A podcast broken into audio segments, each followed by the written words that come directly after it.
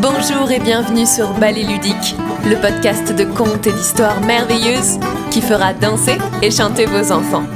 Je m'appelle Juliette Lacan et chaque vendredi, retrouvez une histoire suivie d'une danse guidée.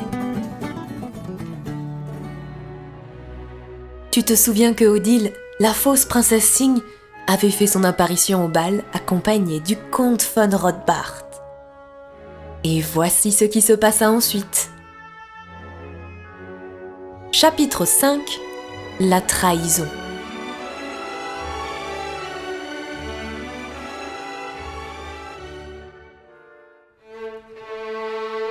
Siegfried s'agenouilla devant la princesse. Vous êtes venu, mon amour? murmura-t-il en lui baisant les mains. Je jure devant Dieu que je vous serai fidèle jusqu'à la mort. Je m'appelle Odile, dit la princesse. Le prince fut saisi d'un doute. Il regarda la jeune fille, mais elle resta immobile, les yeux éteints. Siegfried hésita un instant et se reprit. Qu'importe le prénom, dit-il en saisissant Odile par la main et en la menant jusqu'à la reine. Mère, c'est elle, et aucune autre que je ne veux prendre pour épouse. Et sous les applaudissements, il l'entraîna dans une valse.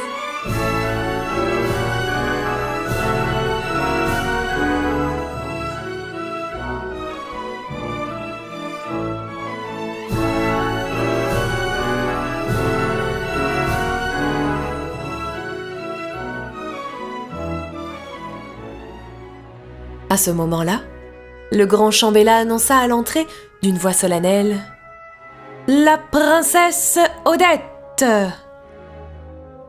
Et une jeune fille toute vêtue de blanc fit son apparition.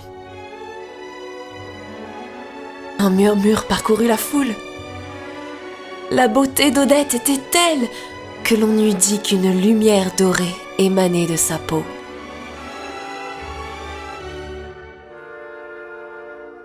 Apercevant le prince qui dansait avec une autre qu'elle, Odette devint blême, et ses yeux s'emplirent de larmes.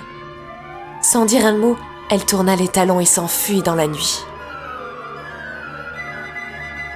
En la voyant passer, Siegfried comprit en un éclair qu'il avait été abusé. Il lâcha la main d'Odile et laissant là ses invités pétrifiés, il se lança à la poursuite d'Odette.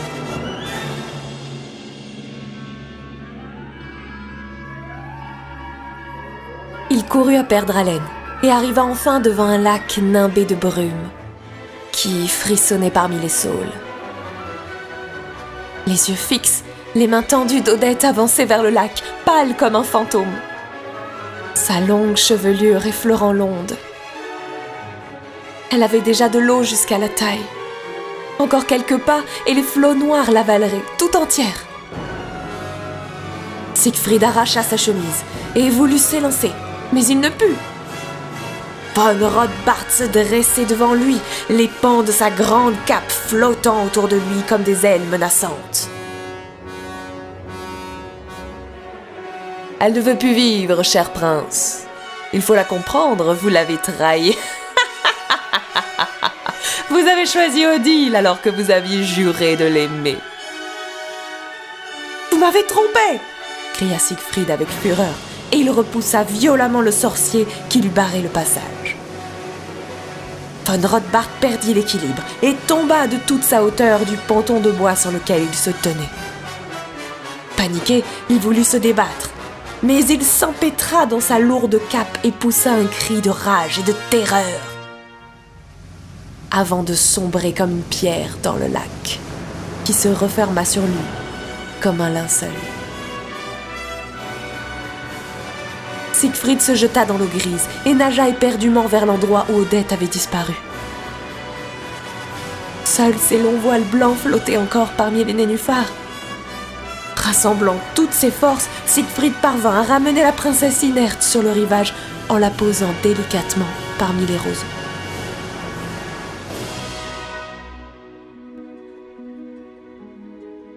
Il embrassa avec fièvre ses lèvres livides. Alors Odette ouvrit les yeux et elle lui sourit. Au même moment, le soleil apparut à l'horizon.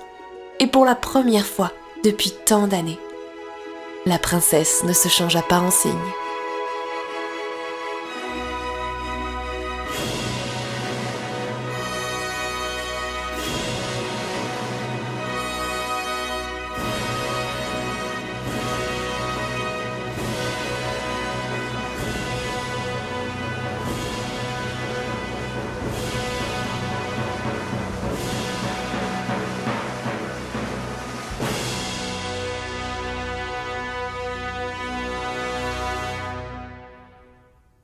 C'était le lac des cygnes.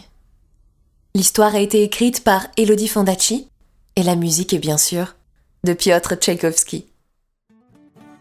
Allez, on se retrouve la semaine prochaine pour une nouvelle histoire et on danse. Et cette fois-ci, on va un peu changer de thème. Je vous inviterai à découvrir la célèbre histoire de Max et les Maxi Monstres. À bientôt!